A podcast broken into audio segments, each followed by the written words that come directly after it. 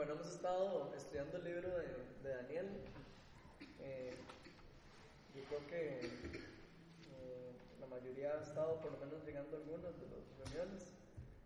Eh, vimos, ya, ya, pasamos por el capítulo 4, 5 y 6. La semana pasada hablamos de las visiones que tuvo Daniel para el rey Nabucodonosor. Vimos cómo después que murió el rey llegaron sus descendientes, faltaron el respeto a las cosas de, a, las copas de, sagradas de, de los judíos. Dios toma ahí, hace como, toma juicio sobre ellos, cambian el juicio, cambian, cambian el, el dejan que los persas eh, gobiernen Babilonia y se empiezan a empezar a cumplir las profecías que Daniel había eh, dado al rey anteriormente. Después vimos en el capítulo pasado eh, la historia de cuando Daniel eh, lo terminan haciendo una trampa porque los, los persas agarran a Daniel, eh, Darío, y lo ponen como, de, como casi que a segunda mano, casi. Y, y le entra celo en todas las personas que, que están siendo los gobernantes y todos alrededor de Daniel, ¿verdad? tenían un celo terrible y, dicen que le hacen una trampa, o sea, que buscan a ver cómo hacían para que él cayera en alguna trampa para que ya, para, para destruirlo. Y, y dice la palabra que Daniel era tan recto y tan, y tan justo, o sea, o sea no, no, tenían cómo. Entonces se confabularon en, en agarrarlo por medio de, la, de, de su Dios, decidieron atacarlo por medio de su Dios. Entonces engañaron al rey para que pusiera un, un, un decreto, eh, de que nadie adorara a, ningún dios más que al, rey durante 30 días, o no sé cuántos días, no recuerdo, pero puso algo así. Y ellos sabían que Daniel oraba tres veces al día a Dios. Entonces engañaron al rey, le subieron el ego y, y él de, firma el sello y en, estos gobernantes, digamos, en los persas especialmente, los babilónicos, de cuando un rey hacía un decreto no se podía romper. Y el, el, rey era muy amigo de Daniel ya. Entonces pa, pasa esto y el rey no se da cuenta que Daniel va para el foso de los leones y casi que se pone a llorar. Y, y, no puede dormir en toda la noche. Y tiene que pasar, meten a Daniel en el foso y después eh, vemos cómo Dios lo, le cerró la boca a los leones, no, no se lo comieron. Al día siguiente se levanta, el rey va, eh, ve que no está, entonces como ya pasó el día, lo puede sacar eh, y, y, agarra y mete a todos los que confabularon y los mete al foso y se los comen, así apenas los cierran la puerta, se los comen los leones. Entonces vimos que, estuvimos hablando de eso, de cómo Dios, eh, a pesar de todas las dificultades eh, y las cosas que nos acechan a nosotros, Dios tiene el poder para, para cerrarle la boca a, a esos leones, a esas cosas que nos persiguen o que nos que nos quieren destruir a veces, inclusive cuando pasamos por problemas, es importante. Vamos a estar leyendo, hoy vamos a empezar el, el capítulo 7. El capítulo 7 ya se vuelve, ya, los primeros eran mucho como la historia de Daniel y, la, y, la, y las visiones de Daniel con el rey y to, toda esta parte. Ahora vamos a ver la parte más profética del libro. Entonces se pone un poco ahí como, como volado, empieza a, vamos a ver que, de, que ya empezamos a ver como de, lo que por primera vez podríamos decir de eh, la profecía de, del, futuro, de lo, que, Dios va a hacer en el futuro. Entonces aquí es donde empezamos a, a tal vez a veces en partes de la Biblia donde de, no, entendemos a veces bien y, hay mucha duda, ¿verdad? Y, pero bueno, eh, vamos a estudiar eso. Entonces, eh, nada más para que sepan que es un poco como, complicado, en el sentido que son, son visiones, pero y profecías que, y que después eh, la palabra de Dios eh, dice que se van a cumplir. Y ahora vamos a ver cómo no solo en Daniel, sino en otros lugares de la Biblia viene respaldado todo lo que vamos a estar viendo hoy. Entonces, ¿quién quiere leer? Vamos a estar en todo el capítulo 7, alguien que se lo lea, de un solo. Ahí. Es bien largo. Hola.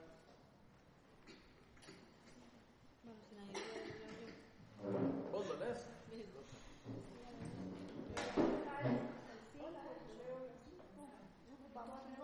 Lea, lea uno que lea hasta el, hasta, el, hasta el 8, que son como pedacitos. Y otro que lea el 9 al 15, del 9 al 14.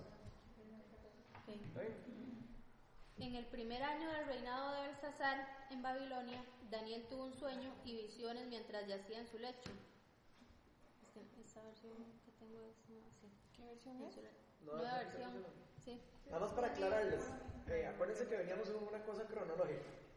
Y ahora aquí estamos viendo como que otra vez está hablando Nabucodonosor. Entonces, lo que está pasando es que aquí ahora estamos empezando a ver unas visiones que tuvo Daniel durante toda su vida. Entonces ya no estamos cronológicamente, ahora se va a devolver como a tiempos atrás. ¿Ok? Entonces para que no se enreden, digamos, si venían con ese hilo.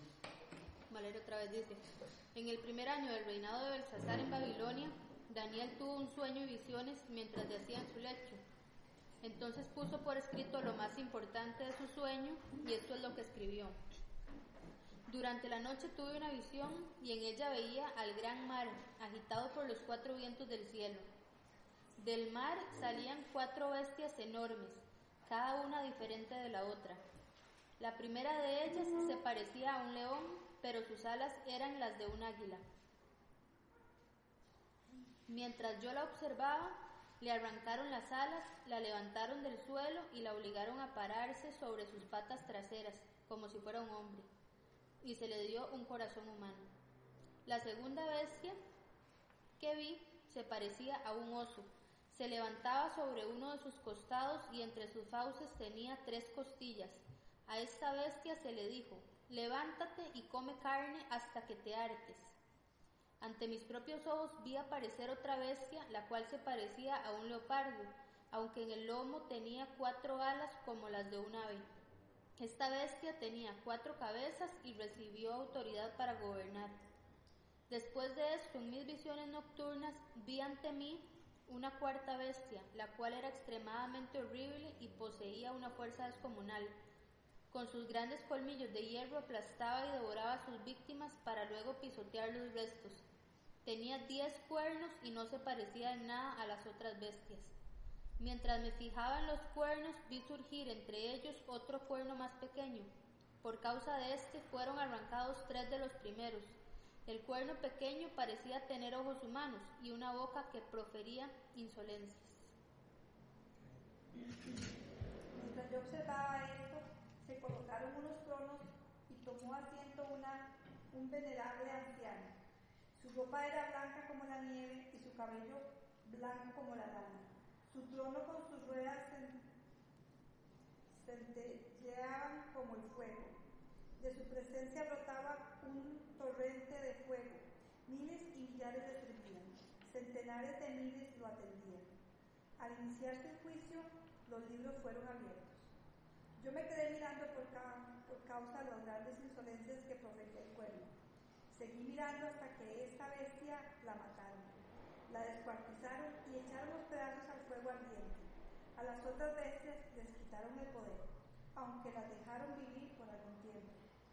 En esa visión nocturna vi que alguien con aspecto humano venía entre las nubes del cielo, se acercó al venerable anciano y fue llevado a su presencia.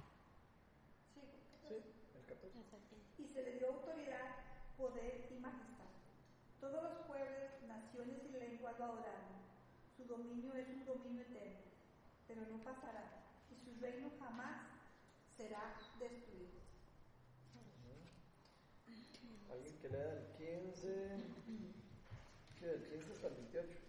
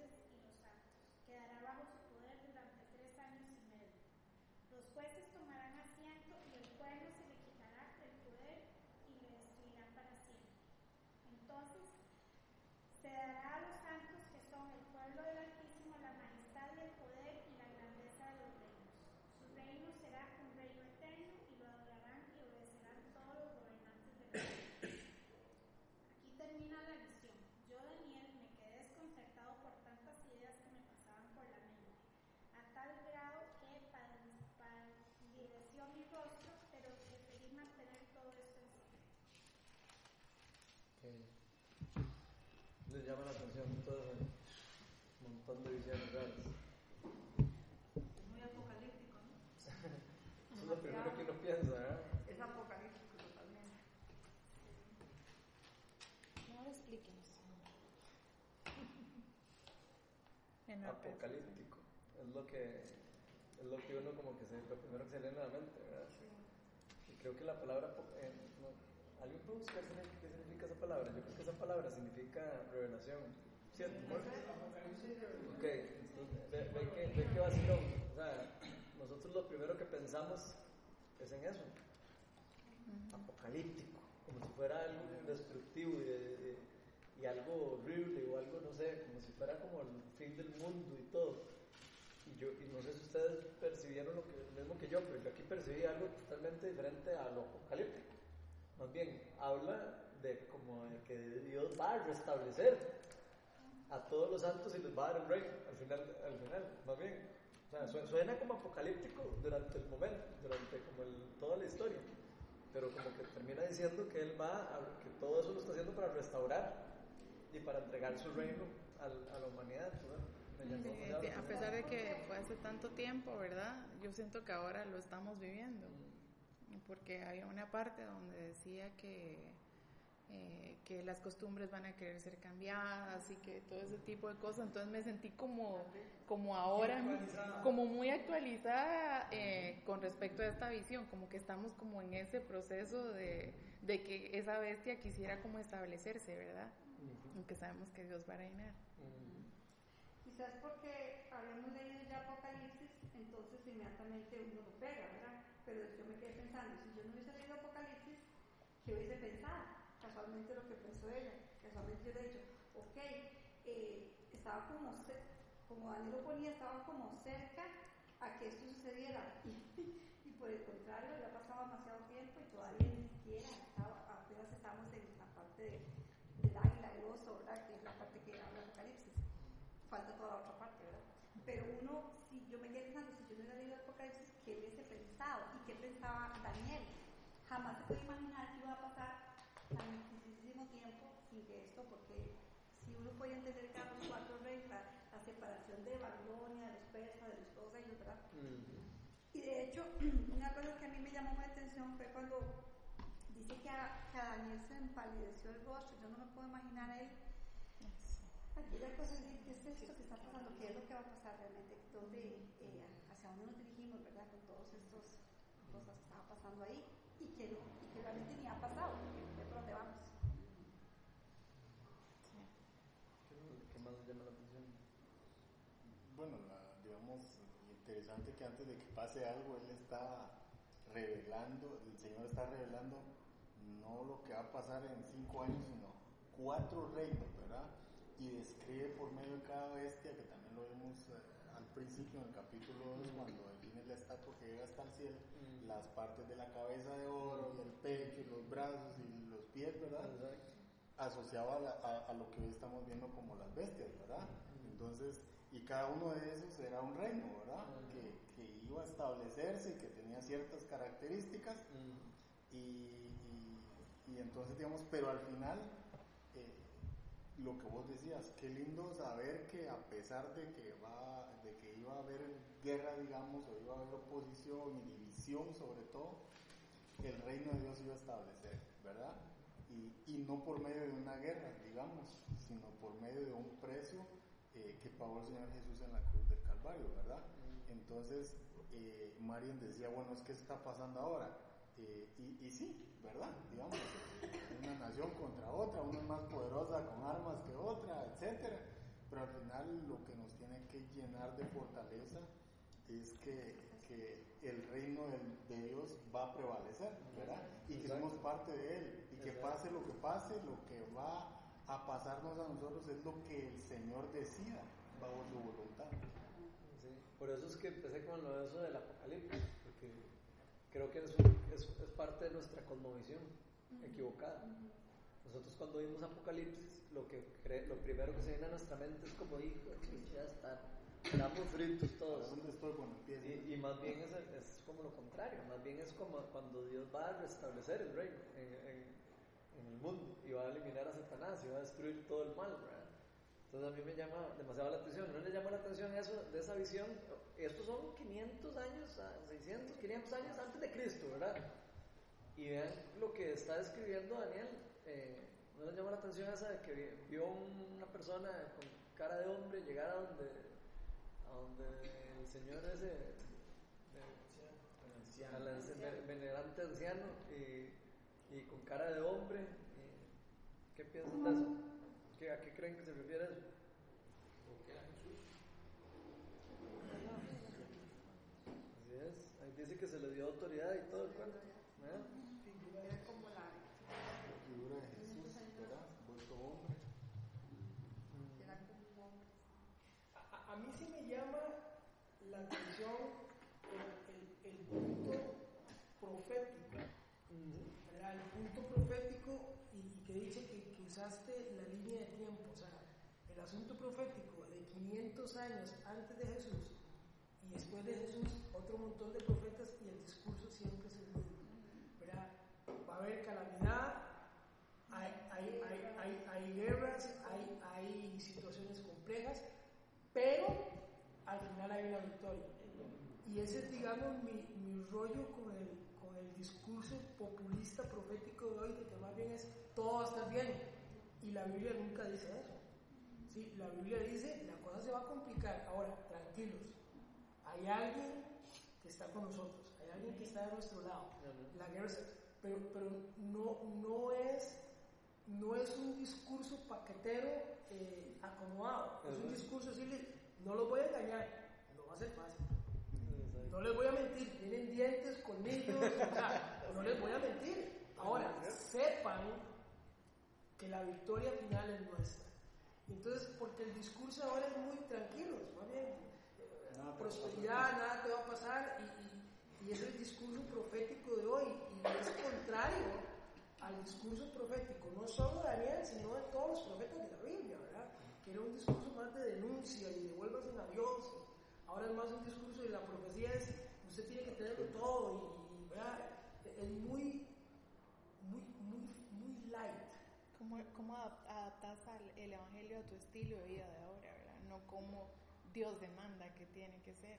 Yo siento y, más y- y en ausencia de problemas, ¿verdad? Es que lo que me gusta del Evangelio es que no nos miente, es muy honesto. Es, si hay cuatro reinos, si hay sufrimiento, si tienen poder, estos más devoran gente, la despedazan, etc. Pero hay, hay, hay, hay victoria en Jesús, ¿verdad? Y es como la, como la esperanza. Porque lo, lo, lo explicaba una vez Chris hace mucho tiempo que era como el, el ejemplo del, del día D, ¿verdad? De, de la Segunda Guerra Mundial, ¿verdad? Que, que ese famoso día D en Normandía, en esa playa, por eso fue una batalla tan sangrienta y tan... O sea, todas las- todos los huevos los pusieron en ese canasto. Porque todos los que estaban en guerra sabían que quien ganaba esa playa ganaba la guerra. Por eso, por eso el día D fue tan, tan sangriento, tan macabro y, y se invirtieron tantas vidas y tanta maquinaria porque quien ganaba Normandía ganaba la guerra. Y entonces, curiosamente, aunque Estados Unidos ganó Normandía y todo el mundo sabía que ya había ganado la guerra, la guerra siguió tres años más, aunque todo el mundo sabía que la guerra ya estaba ganada. Entonces es más o menos el mismo ejemplo. ¿sí? Jesucristo en la cruz ganó la guerra, aunque nosotros tengamos que seguir viviendo esas cosas, ya está ganada. Y, ya todo el mundo sabe que está ganada. El enemigo sabe que está ganada. Pero es parte de los desechos de guerra que hay que seguir eliminando, digamos. ¿verdad? Y yo creo que esa es la, la parte que trae esperanza, que Y eso es como, como el reloj de nosotros, ¿verdad? Conforme se van aconteciendo las cosas y va pasando, nosotros tenemos que estar con- conscientes de que se nos está acercando la victoria. O sea, uno dice, wow, uno quisiera como detener todo esto que está pasando, ¿verdad? Pero es como el reloj, como decir, vamos avanzando, vamos avanzando, y uno va viendo que cada vez se cumplen más y que se cumplen más las profecías, cada vez estamos acercándonos más, pero para nosotros es victoria, en buena teoría, porque sabemos que viene el final.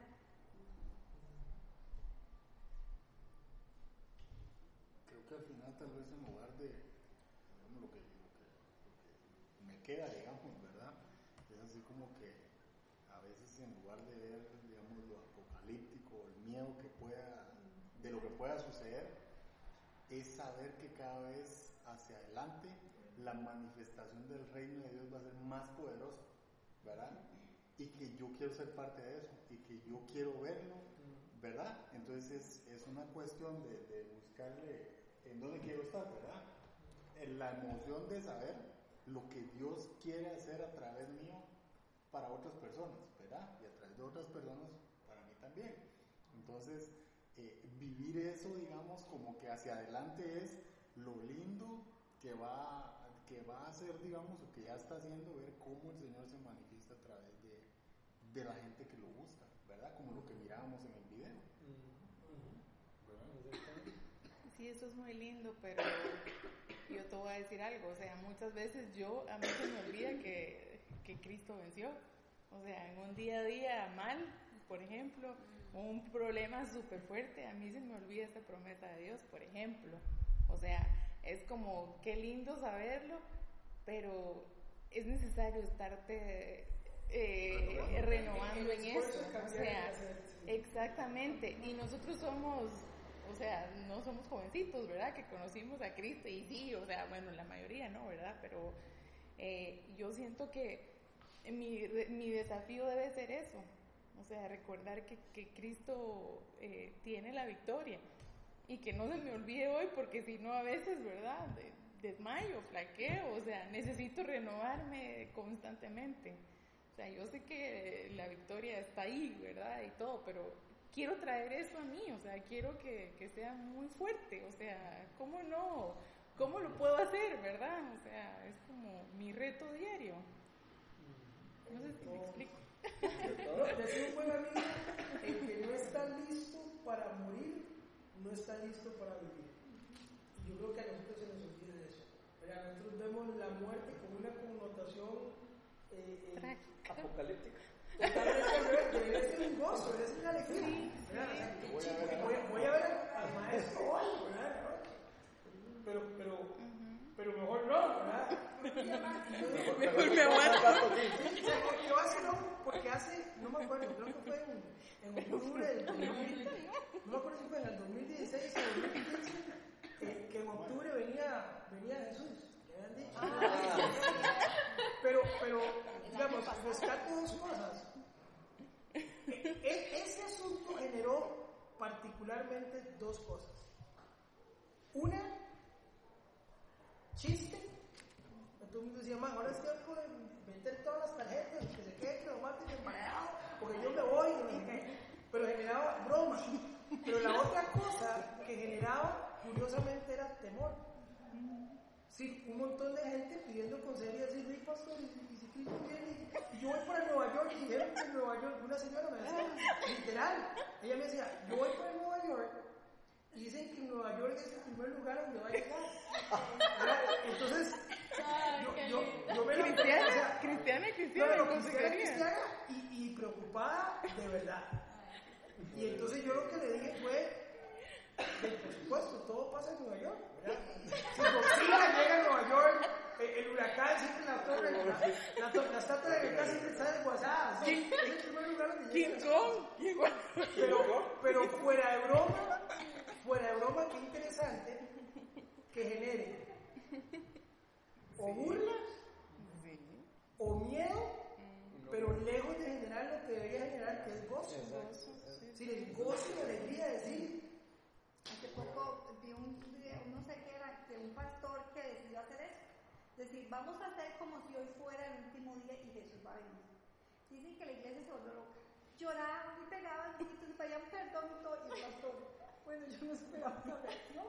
Yo pensé que se iban a alegrar, que iban a poner contentos, porque así debería ser, ¿verdad? Pero la gente gritaba y corría por todos lados, un simulacro que era el último día. Simulacro. Eh, el era un simulacro de, la último día ya. Y, y tremendo, ¿verdad? Ah, ¿te pasó? Una idea para no, mamada para colapsar aquí todo, todo el asunto, va, corriendo. Lo que pasó el día, cuando pensó que iban a cantar, a alabar, porque ya venía el Señor, ¿verdad? ¿Cómo se asustó? Porque es por como estamos teniendo esta, esta, esta visión de lo que es la venida del Señor, realmente. Pero, pero vean que este tema es demasiado importante. Y, y creo que es importantísimo que nosotros como iglesia lo, lo entendamos. Como comunidad de fe. ¿Qué En el sentido de que, pucha, eh, a, mí, a mí sí me gustaría que viniera el Señor. Pero, pero digamos, lo que a mí me daría tristeza, digamos, es como dice el Señor, que él es paciente porque Él quiere que un montón de personas se arrepientan, ¿verdad? De casi que lo que uno siente es como, que, qué lindo poder, más bien, como estas iglesias en China, que 3.000, 2.000, 5.000 personas conviertan a Cristo. Eh, y, y creo que es como parte, de- creo que yo, del cambio, de, la metanoia, del cambio en mente que nosotros tenemos que tener para poder eh, realmente, digamos, como entender lo que es el verdadero arrepentimiento, ¿verdad? Porque, digamos, esas personas no, no, están perdiendo el tiempo, están eh, invirtiendo su tiempo en cosas que son más importantes. Eh, entonces, a mí me llamó demasiado la atención porque eh, no sé si vieron qué, qué lindo como la, muchacha esta que era paralítica, Dios la sana y después eh, era, era la predicadora del grupo. Es que se perdieron el video que puse al inicio. Pero, y esta muchacha, sanada por el Espíritu Santo, obviamente, por Dios, después llevó a miles de personas a, Cristo. Y cómo se ha perdido ese tipo de hacer iglesia, eh, que es la iglesia que, que nos enseñó Jesús. Jesucristo enseñó ese tipo de iglesia, no la iglesia que nosotros estamos acostumbrados. No sé si vieron ahí cómo la gente, para convertir a las personas, oraban por ellos y eran sanados, echaban fuera demonios y se convertían.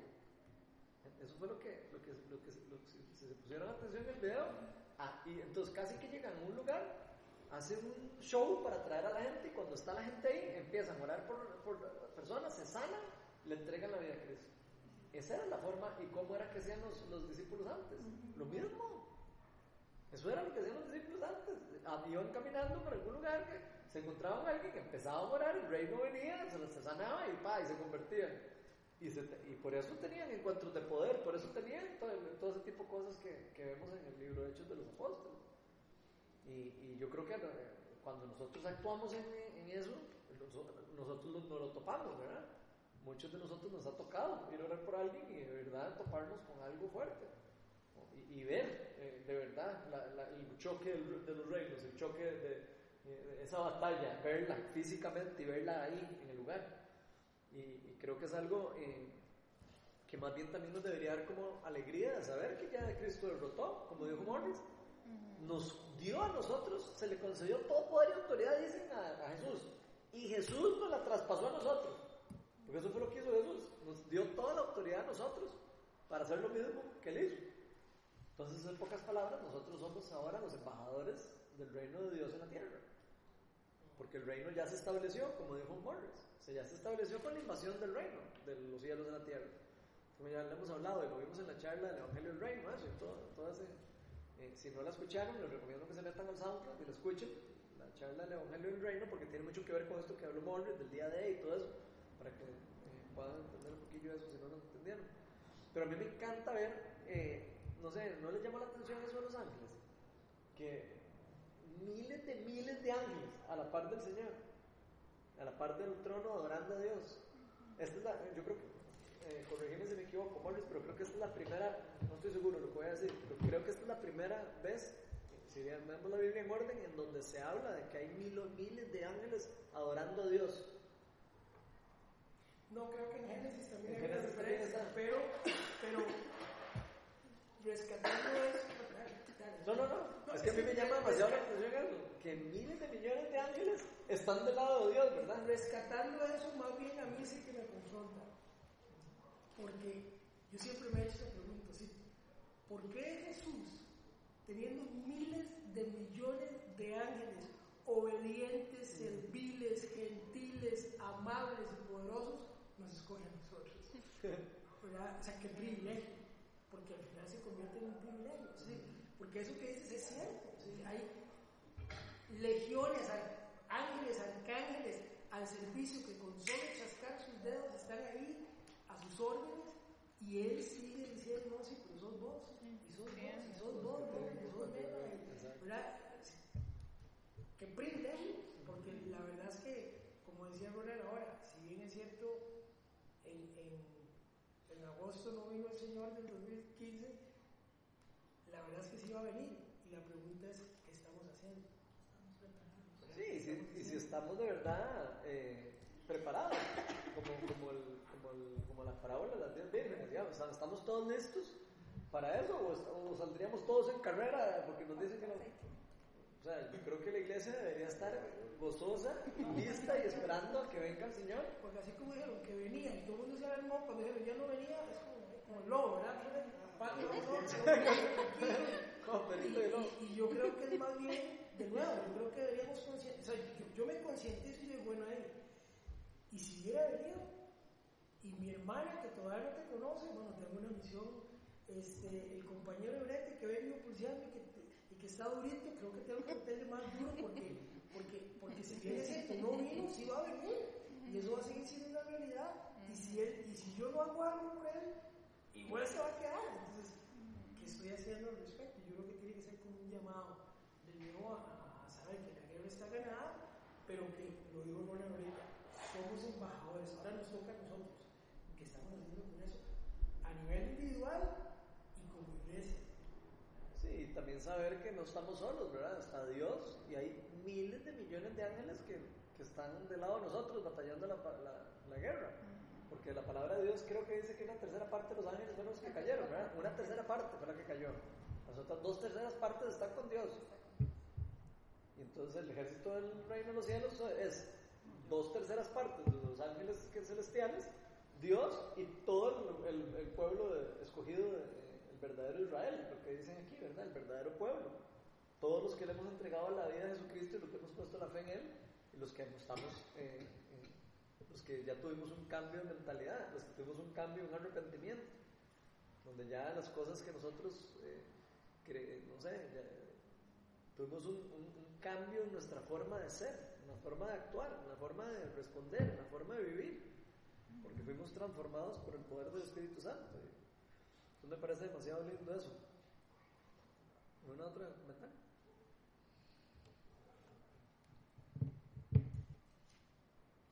La- la- la- el, posicionamiento de Dios, ¿verdad? Sea como un anciano de días, sea como un anciano notable, sea como el rey de reyes, como- o sea, siempre es Él, ¿verdad? siempre es el, el- el número uno, el- pero, pero siempre lo ponen no como, como el dictador poderoso, sino como el, el- el sabio, el, el prudente, ¿verdad? En una posición de es autoridad, pero no necesita romper cabras para mostrar que es autoridad, ¿verdad? Lo, lo mencionan como un, como un hombre sabio, eh, digno, paciente, no sé, ¿verdad? Es, es, es, es la diferencia, digamos, al, al, al típico gobernante. Su sola presencia hace que la gente lo respete, no sé, es como la figura que veo. Qué chido, porque se manifiesta así, ¿verdad? Sí. Eh, otra cosa que a mí me llama la atención es que esto no solo Daniel fue, fue un profeta que, que digamos que habló sobre esto que iba a pasar del reino, sino hay otros profetas también hablaron de eso. ¿no? Isaías y Oseas también predicaron de la victoria del reino, cómo lo que iba a pasar. Después lo vemos en Apocalipsis más adelante. De hecho, hay mucho paralelismo entre Daniel 7 y Apocalipsis. Si uno empieza a estudiarlo en paralelo, no se da cuenta, wow, qué rajado, está- tiene muchas cosas eh, similares. En Apocalipsis habla de los 10 de los 10 eh, cuernos también. Entonces, Lo, lo cual lo hace más milagroso, ¿verdad? Porque son dos tiempos diferentes, dos diferentes, misma idea. ¿verdad? y la misma visión, porque habla también en Apocalipsis que Juan también vio millares de ángeles. Entonces, eh, a mí me parece demasiado lindo eso. Yo Y es- pensé, yo pensé en Juan, cuando yo leí y me fui a Apocalipsis 17, que es la, casi la misma estaba aquí, la busqué en Apocalipsis, y yo me quedé pensando en Juan, cuando Juan vio todo esto, yo me imagino que Juan había leído Daniel, Ajá. yo leía la la- la Torá, toda esa cosa, no se lo ponía a pensar.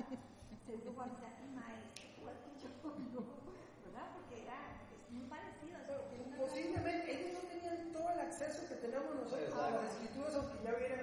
De hecho, ellos, ellos mismos escribieron mucho de, de lo que hoy leemos, ¿verdad? Lo contrario. Pero, pero sí, digamos, tradicionalmente, sí. Especialmente, especial- especialmente tal vez, eh, eh, bueno, los apóstoles creo que casi todos eran judíos, ¿verdad?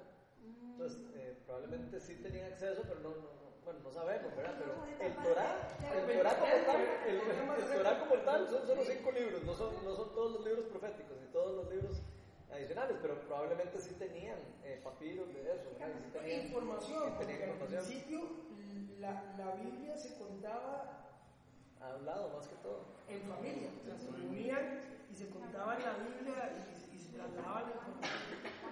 Yo decía, ¿sabrá cuánto es? No sé cuánto es. Igual que Isaías cuando tuvo el encuentro. O sea, y yo me pues que Isaías, hace mucho tiempo de Isaías, porque sí me llamó mucho la atención que la encontrara visiones de Pero yo creo que Juan es claro cuando él dice y recibí revelación del cielo, no dice leí Daniel. No, no, no, no. Lo, lo digo Yo lo de que cuando ya después de que recibió la revelación, yo decía, No, por eso lo, lo digo porque aquí lo que hay que tratar de siempre, porque son conjeturas, aquí lo que hay que tratar de mantener siempre es íntegro el hecho que es revelación de. Exacto. Ya. De hecho, Apocalipsis significa revelación, y por eso ese libro se puso así, porque fue una revelación lo que, lo que se le dio a, a Juan. A mí me llama también la atención que di, hemos visto a Daniel cómo ha interpretado los sueños de todo el mundo y de repente ahora necesita que le interpreten alguna Sí, visión. es ¿Por más, yo, yo me iba a re- y, y volví a leer, y será que entendí más mal. Ajá. Aquella persona me dio esta explicación. ¿Quién habrá sido ese super pilas que dio Ah, esta qué chiva, interpretación? ¿Quién Sí. que fue que le habló? la misma interpretación, del mismo, la misma visión. Eh, Por eso ahí estoy confundido. ¿Fue alguien o, un o ángel, aquella? ángel, Más- adelante hay una pista ahí que pareciera que es el ángel Gabriel el que le da el... Sí, yo ahí me quedé. Ya les digo. entonces a uno de los que estaban allí y le pregunté Mm, Exacto. Ahí está, Daniel 9. Vea, váyanse a, a- a Daniel 9, solo para que veamos qué lindo es. Váyanse a, a- Daniel 9, 21. mm. Habla de, habla de, ese, de ese mismo ángel que... Sí, porque yo también estoy así como, ¿quién fue? Pero ven que chiva, había un montón de ángeles y, y Daniel se le acerca a un ángel y le pregunta, Ah, pero qué "Ay, yo quiero pilas también". esto, ¿qué es la cosa? Y después Dios le, le da revelación a él también, no solo el ángel. Entonces vean que chiva, lean en voz alta el, el- el- ese, Daniel 9.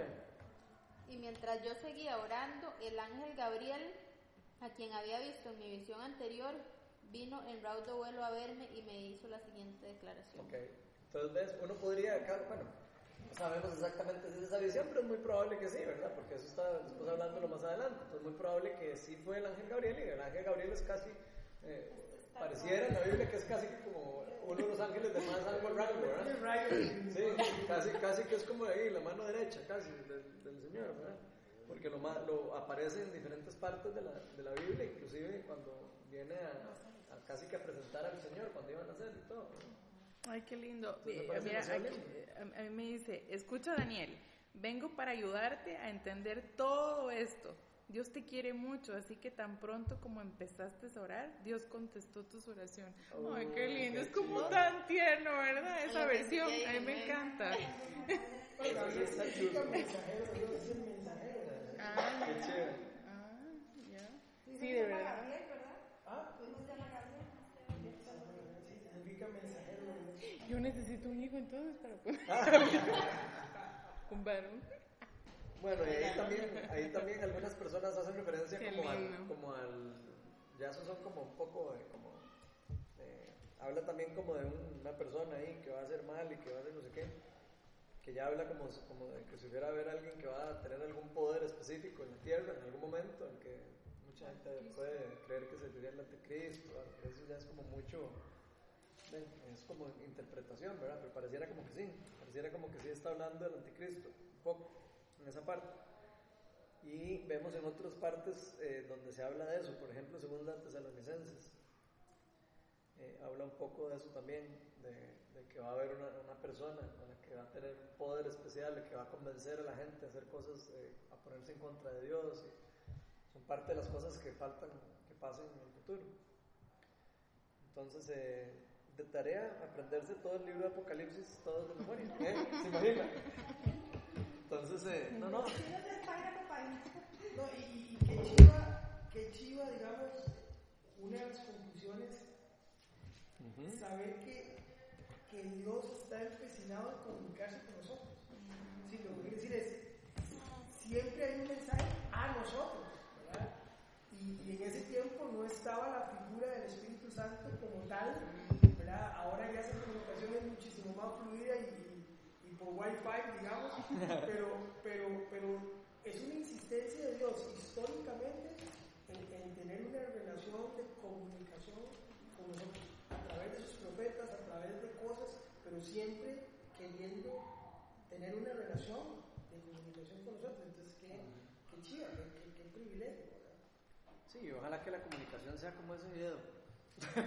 o sea, yo quiero o sea, experimentar eso.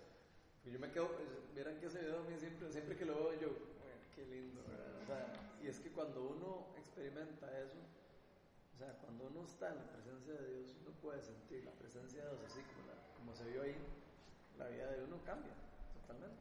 ¿Quién hizo ese video? Ah, no, eso es una película que algún día podemos ver. Eh, es un documental que se llama, eh, creo que es ese Finger of God, creo que se llama eso. Que las, la, la vez que estuve viniendo que estábamos orando por Pablo, bueno, ya todo sale y ya en mayo fijo va para China. Ya, Wow, para qué bueno. Van para Shanghái, entonces. ¿Cómo siguió este, Pablo? Ah, es que de lo más bien, pero En la vez que usted no vino nos contó. ese día, otro día en la mañana, yo le dije, Pablo, ¿y ¿cómo te sentís? Bien. Y yo decía, wow, Sí, ya. Pero sí, este, yo tenía mucho miedo, muchísimo miedo con eso. Pero después de que yo vi ese video que usted nos mandó, yo tuve paz. O sea, Señor, esto Ah, es usted un ya había visto este video, es que yo este video ya lo había puesto en el grupo de oración, pero no sé, sentí ponerlo hoy. Y tuve tanta paz, de verdad que es necesario que esto pase y que la gente empiece a moverse, no podemos nosotros que los que puedan ir a hablar de eso, llevar Biblias, porque a eso van ellos a llevar Biblias. Sí, también no vayamos tan largo, tan a China. ¿Cuántos, Sí. cuántos aquí en la Guasima no conocen de No, Dios? yo tengo una chinita que tiene dos años de vivir conmigo y ella, mm, yo he preguntado, ¿y, y qué pensaste? Oh, no, debe, debe haber un, una tradición, me dice. O sea, ella dice que, que, que en China es como decir, ah, bu- como que uno escoge cuál adorar, pero nosotros ninguno, ninguno. Y yo era que estaba o sea, y tú sabes, rezaste conmigo y yo no me he sentado con la China a decirle, venga, sentémonos un poquito, ¿verdad? Yo le hablo, le han llevado vino y todo, pero ellas de otros. Esa, esa- esa es la famosa ceguera de taller. ¿verdad? Los mecánicos le llaman ceguera de taller cuando usted está trabajando en el taller y entonces hay un charco de aceite y la gente sigue trabajando y le pasan por encima y, y al final el charco de aceite se convierte en parte del taller y lo que hay que hacer es limpiar el aceite. Esa ceguera de taller es cuando tenemos gente a nuestro alrededor que son tan íntimos y tan amigos que nos olvida que ellos también ocupan de Cristo. Nos pasa con gente que trabaja con nosotros, con vecinos, con el muchacho que nos hace jardín, etc. Es tan habitual que a veces nos olvida que también ocupa a Cristo. Y, y, y a manera de inspiración, lo digo porque he estado ahí ya siete veces, pero a manera de porque lo que Ronald dice es cierto, no hay que ir a China para poderlo hacer aquí, pero a manera de inspiración, ir a Cuba ayuda. Es, es- es- es un sistema parecido y es, y, es un, y es un fervor muy parecido también. ¿verdad? A veces gente sin nada,